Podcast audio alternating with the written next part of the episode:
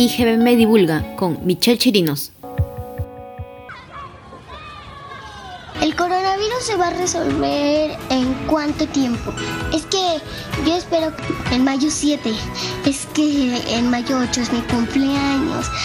Si el jabón mata el coronavirus, ¿por qué no hacen vacunas de jabón? Los niños siempre realizan preguntas, tienen esa curiosidad científica.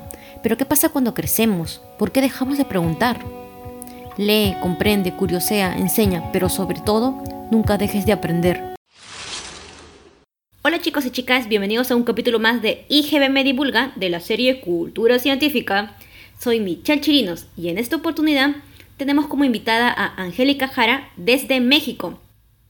Angélica es maestra en Ciencias Bioquímicas de la Universidad Nacional Autónoma de México. Actualmente desarrolla su, su trabajo de doctorado en el Laboratorio de Genómica Ambiental, donde estudia la composición de las comunidades de microorganismos asociadas a raíces de plantas en distintas condiciones ambientales le gusta viajar, leer, armar rompecabezas y aprender nuevos idiomas. Le encanta la divulgación de la ciencia y administra la iniciativa de divulgación Pop Microbiology, de la cual nos hablará hoy. Hola Angélica, mucho gusto tenerte en el podcast de IGB Me Divulgan. Cuéntanos, ¿qué es Pop Microbiology? Hola Michelle, muchas gracias por la invitación. Pop Microbiology es una iniciativa de divulgación que en estos momentos nada más está en redes sociales, Facebook, Twitter e Instagram y se basa en, la divulgación de microbiología como, como ciencia, en pocas palabras. ¿Y cómo surge la idea de Pop Microbiology?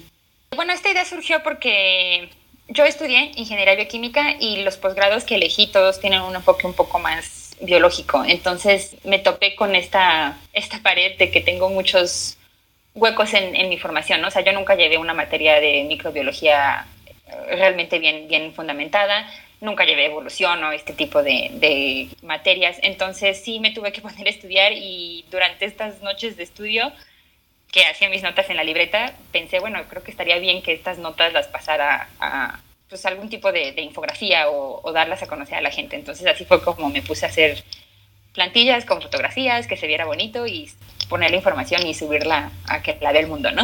Así fue como, como inició básicamente. ¿Y qué temas científicos tratan en, en Pod Microbiology? Aparte de la microbiología, ¿las vendes de otros tipos de aristas? Eh, básicamente es microbiología, o sea, ese es como el único, el único requisito que se tiene que cumplir. Fuera de eso, pues se intenta cubrir eh, desde diferentes puntos de vista, ¿no? O sea, tenemos publicaciones sobre mujeres eh, en la microbiología, métodos utilizados en microbiología, descubrimientos históricos que se han hecho en, en, el ámbito de la microbiología. Entonces, no, no es nada más verlo desde desde un punto de vista biológico, sino se intentan tocar diferentes, diferentes puntos de vista. Claro, interesante integrar eh, las diferentes ciencias. Y la tengo otra pregunta, ¿por qué divulgan en inglés? Sí, bueno, esto es algo que, que bueno, tomé la, la, decisión debido al, quizá al, ambiente en el que yo me, me, desenvuelvo. Creo que sí se tiene mucho esta idea de que con inglés eh, puedes impactar a un mayor número de personas, ¿no? Y lo vemos con las revistas en las que uno como científico tiene que publicar, en Nature, en Genetics, todas estas, ¿no? Entonces, por ese motivo lo empecé en inglés pensando que iba a poder llegar a, más gente, pero bueno, ya que uno se mete en esto, pues te das cuenta de que, que hay mucha gente de habla hispana que, que, no habla inglés y que no tiene por qué hablar inglés, o sea, no, no, están, no están obligados. Entonces, si en algún momento una prima me dijo, está muy bien lo que publicas, le doy like porque pues, me caes muy bien y eres mi prima, pero no entiendo nada de lo, de lo que dicen, ¿no? Y mucho menos porque hay términos que son un poco más enfocados a, a, biología y que ella como abogada pues, no tenía por qué saber, ¿no? Entonces creo que sí hay un hueco y en el futuro, bueno, está dentro de los planes abrir un blog, no nada más limitarse a, a, las redes sociales. Y este blog sí estaría pensado hacerse tanto en inglés como en español, porque, porque es importante llegar también a, a la gente que, con la que convivo, ¿no? Más, más que nada, más que con gente de habla inglesa, convivo con gente de habla hispana. Entonces, creo que es importante cubrir también ese, esa sección de la población. Sí, especialmente porque la mayoría de personas que están en el ámbito biológico son personas que saben inglés, pero, pero si uno quiere hacer eh, divulgación científica, la mayoría de personas no están en el ámbito biológico, en el ámbito científico. Entonces sí es necesario hablarles en su idioma, que en este caso sería español, y me encanta, me encanta el, plan que tienen de, armar el, blog. ¿Y quiénes están detrás de Pod Microbiology? Pues en este momento nada más estoy yo, o sea, cuando empecé con esta idea, primero quería nada más pues escribir algunos artículos de divulgación o hacer algún tipo de actividad y sí, invitas a la gente y pues mucha gente te dice, ah, sí, sí, hay que hacerlo, nada más acabo este experimento y lo armamos, ¿no? No lo decide hacerlo, pues no, no siempre tiene tiempo ni ganas la gente, ¿no? Entonces, también un poco por la forma en la que surgió Pop Microbiology, que fue algo completamente personal de mis noches de estudio, pues no se prestaba a que, a que se incluyera mucha, mucha más gente. Pero para futuro sí he estado hablando con varios amigos, compañeros, eh, la mayoría de ellos son, biólogos, para ver si se unen a esto de, del blog, ¿no? Que ellos también tengan entradas, porque aunque uno intenta cubrir todos los enfoques y ser objetivo, pues no siempre se puede, ¿no? Siempre hay un sesgo porque en este caso soy nada más yo la que lo está escribiendo. Entonces creo que sí es importante nutrir con, con diferentes personas. ¿Y qué te motiva a divulgar la ciencia? Porque como tú mencionas, eh, empezaste a estudiar más, a llenar esos huecos en ciertas áreas de microbiología, de biología y a, a escribir resúmenes, pero bien podrías habértelos como que guardados para ti ¿Qué te motivó a decir, no, sabes que esto tiene que saber el mundo? Bueno, básicamente lo que me motivó es esta pregunta que mucha gente me, me hacía de ¿qué haces en tu doctorado? Les explicaba, hago esto y después siempre venía la, la temida pregunta de ¿y eso para qué sirve? Entonces, creo que es importante que, que la gente esté consciente de que la ciencia no está tan alejada de sus vidas como ellos creen, que a pesar de que hayas estudiado filosofía hay matemáticas metidas en, en, todo, o sea, por poner un ejemplo, ¿no? Entonces, sí, creo que hay un, hueco, hay una brecha de información entre lo que se hace en los institutos de investigación y lo que hace la gente que no está involucrada en la ciencia, o sea, no son cosas completamente distintas. Y, y esta es una brecha que me parece que es muy importante atender para que, que la gente comprenda qué es lo que se hace y, y, que no lo vea como algo tan, tan lejano, o sea, que, que queden claras sus implicaciones. Entonces, quizá al hacerlo nada más de microbiología, pues se limita un poco, ¿no? O sea, uno no cubre todo lo que se hace de, investigación científica, pero bueno, es un área que a mí me, me gusta, me, me, interesa, me apasiona, entonces, pues lo que pueda hacer desde, desde el ámbito de la microbiología, intentaré hacerlo, ¿no? ¿Y cómo te manejas en cuanto al tiempo? Porque siendo científica, siendo una tesis de doctorado, la investigación demanda bastante tiempo. ¿Cómo te das el tiempo para hacer también divulgación científica?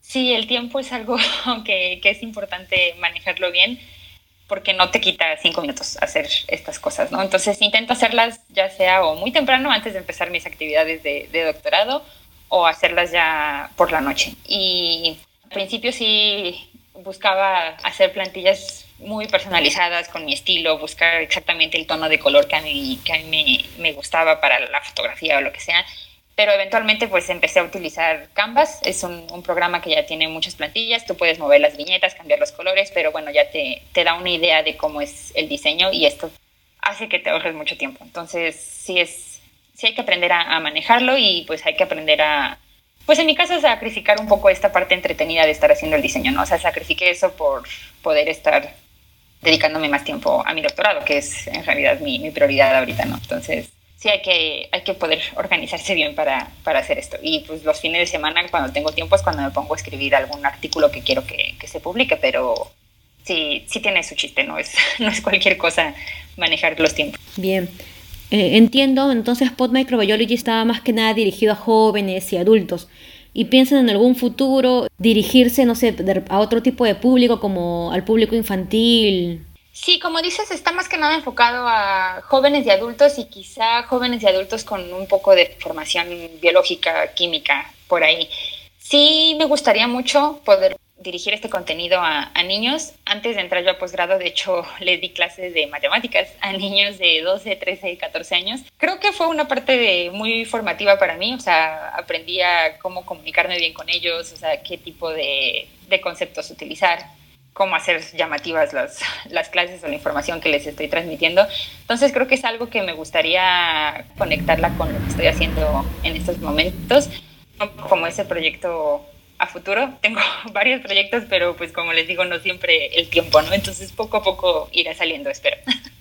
Sí. Ahora háblanos un poco más de ti. ¿Cuándo te diste cuenta que te gusta la ciencia y que querías dedicarte, por ejemplo, a la microbiología?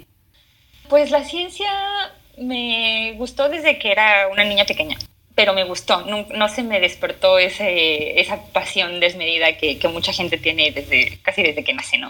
Mis papás los dos son profesores de universidad y siempre se me inculcó como el leer, pintar, escuchar diferentes tipos de música, o sea, como que me gustan muchas cosas, hay muchas cosas que disfruto, entre ellas la ciencia y pues sí, sí tenía un poco más de inclinación hacia ella y por eso todas las materias que podía elegir durante mi, mi formación pues fueron enfocadas a eso.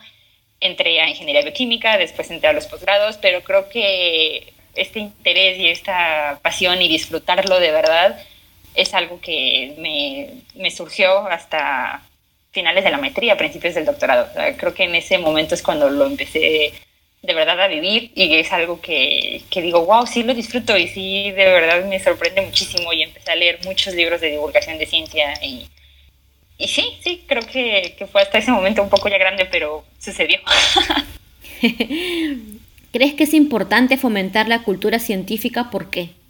Sí, me parece que es sumamente importante porque, pues un poco por esto que, ya, ya platicamos, o sea, mucha gente no, no sabe hasta qué punto la ciencia está involucrada en sus vidas. O sea, lo, es algo que vemos muy, muy claro con, con la pandemia. O sea, creo que ese es el ejemplo con el que más se puede identificar la gente en estos momentos. O sea, hubo una cantidad de desinformación impresionante. O sea, gente que decía, ah, no, es que yo lo vi en este estudio. Y te metes a ver el estudio y es un estudio con ningún fundamento y con ningún tipo de, de base científica. Y, bueno, es algo que causó muchísimo, muchísimos problemas. Creo que eh, frenó mucho todas estas campañas de, de salud respecto a los al coronavirus e incluso desde antes, o sea, todas estas campañas antivacunas, pues creo que el ejemplo más claro es en, este ámbito, en salud, o sea, que sí es, es algo grave, es algo que se tiene que atender, el hecho de, de que la gente no esté familiarizada con qué es la ciencia, cómo se hace la ciencia y qué es buena ciencia, ¿no? O sea, qué datos sí son fiables y qué datos no son verídicos como, como parecen serlo. Entonces creo que sí es sumamente importante atender esta, esta brecha de información. Según tu experiencia, ¿crees que la gente ve a los microorganismos como algo malo o también has escuchado de, gente que sin ser del ámbito biológico sepa de las propiedades de los microorganismos o los beneficios que pueden otorgarnos. Sí, esta imagen que tienen los microorganismos es algo con lo que se han enfrentado los microbiólogos desde hace ya varios años. Creo que se está haciendo ya control de daños, porque sí, o sea, esta idea de que mientras más limpio mejor, mientras menos bacterias mejor, ha sido algo muy, muy dañino y tanto para la imagen de los microorganismos como, como seres, tanto para la salud de las personas, ¿no? y creo que es importante que la gente sepa que tener bacterias no, no es malo, o sea, muchas veces es una cuestión de salud muy, muy, muy grave, o sea, tanto bacterias como algunos virus, o sea, también he hablado con gente en estos, en estos últimos meses que dice, no, es que los virus todos son malos. Y no, o sea, también hay virus que, que hacen cosas buenas para tu salud o para las plantas o etcétera, ¿no? Entonces creo que sí es una idea que tiene la gente que es eh, que hay que atacar. Creo que es una empresa que ya se ha hecho desde hace unos cuantos años y ahí va, se está, se está logrando cambiar la, la imagen negativa de, de, los microorganismos y es, es, importante. ¿Qué consejo le darías para un futuro divulgador, divulgadora de la ciencia? Pues creo que el, el principal consejo sería que lo hagan o lo inicien cuando tengan tiempo. O sea, sí es importante tener tiempo. Como ya mencioné, no es algo que te quite un minuto de, tu día, ni cinco. O sea, sí tienes que sentarte, pensar, va a ser tu público, eh, pensar si lo quieres hacer en inglés o si lo quieres hacer en español, cuáles son los temas que vas a cubrir. Y, y sí, o sea, es algo que yo he tenido que ir modificando como he podido a lo largo de, de, estos meses que llevo con la, con la iniciativa. Y pues mi recomendación sería que mejor lo planteen bien desde el principio, que lo hagan con tiempo y pues que si encuentran gente que quiera colaborar con ustedes, háganlo. O sea, siempre es mejor tener, tener este, con quien compartir la, el, trabajo, ¿no? Porque si, si es algo que, que es trabajo, no es, no es un hobby. Sí, es dedicación entonces y también dedicación, pasión sobre todo y también networking, ¿verdad? Sí, que te guste. Sí, hay, hay mucho de, de networking. O sea, de hecho, bueno, a, ti, Michelle, pues te conocí en, en un evento de ComSciCon en español, donde pues, se conocieron diversas eh, iniciativas. y de ahí pues se he conversado con, con, varios de los participantes de ese curso y pues de ahí salen eh, distintos trabajos, ¿no? No se ha concretado ninguna colaboración aparte de esta, de esta entrevista con los de ese grupo, pero por ejemplo entré en contacto con una chica de, de Boston que tiene una iniciativa llamada Microbigals y a través de ella me conecté con eh, otras divulgadoras en, en, Europa. Bueno, vamos a participar en un evento de, de FEMS, de International Microorganism Day, donde pues vamos a intentar comunicar lo que hacemos de microbiología a través de, de, arte, ¿no? O sea, una de las chicas, bueno, tres de las chicas con las que se creó esto son ilustradoras, entonces pues no fue nada más la información y aportar las ideas y concretarlo de una manera que se pudiera explicar bien, sino es además pues hacer los dibujos que sean llamativos, que los colores, etcétera, ¿no? Entonces, sí, toda esta colaboración que, que hemos tenido creo que fue muy fructífera, fue diferente y pues bueno, a ver, a ver cómo sale el evento. Interesante, a mí me encanta como te mencionaba todo lo que involucre las, las intersecciones que vendría a ser la intersección ciencia, arte, que mucha gente a veces piensa que está totalmente que son cosas totalmente diferentes y no es así, son cosas que se complementan y sobre todo que cuando le pones ese complemento, le pones cierta sazón, le pones el ají a la comida. Sí, exacto, sí, sí, se, crean cosas que uno no, no, tenía ni idea, ¿no? Entonces es, es muy sorprendente y es un proceso muy divertido, muy enriquecedor. Entonces sí, la parte de networking también es algo que, que hay que impulsar. Estoy completamente de acuerdo. Y finalmente, ¿cuál es tu microbio favorito? Uf, eh, pues creo que eh, especie tal cual, no, no te podría decir una, o sea, hay una infinidad de microorganismos, pero creo que las que más me gustan son las actinobacterias. O sea, nos han dado tantas cosas, tantos antibióticos y compuestos para la industria, tantos olores, tantos sabores, tanto de todo, que creo que merecen un, un lugar especial en mi corazón. Así que las actinobacterias. Gracias, Angélica, por tu participación desde México en este podcast y por compartir tu experiencia con Pot Microbiology.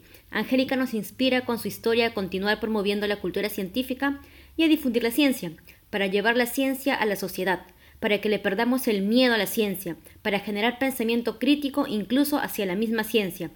Y sobre todo nos enseña a compartir los conocimientos, porque Pot Microbiology surge de la idea de compartir los resúmenes que Angélica hizo Además, nos recuerda que la ciencia está en todos lados y no es algo lejano, sino algo con lo que vivimos y vemos. Por ejemplo, cuando escuchamos este podcast, cuando vemos la tele, cuando usamos internet, etc.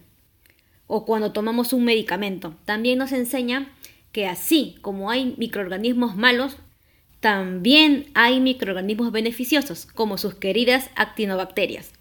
Bueno chicos, eso es todo, eso es todo, eso es todo amigos. Nos vemos en el próximo episodio de IGB Me Divulga, la serie Cultura Científica.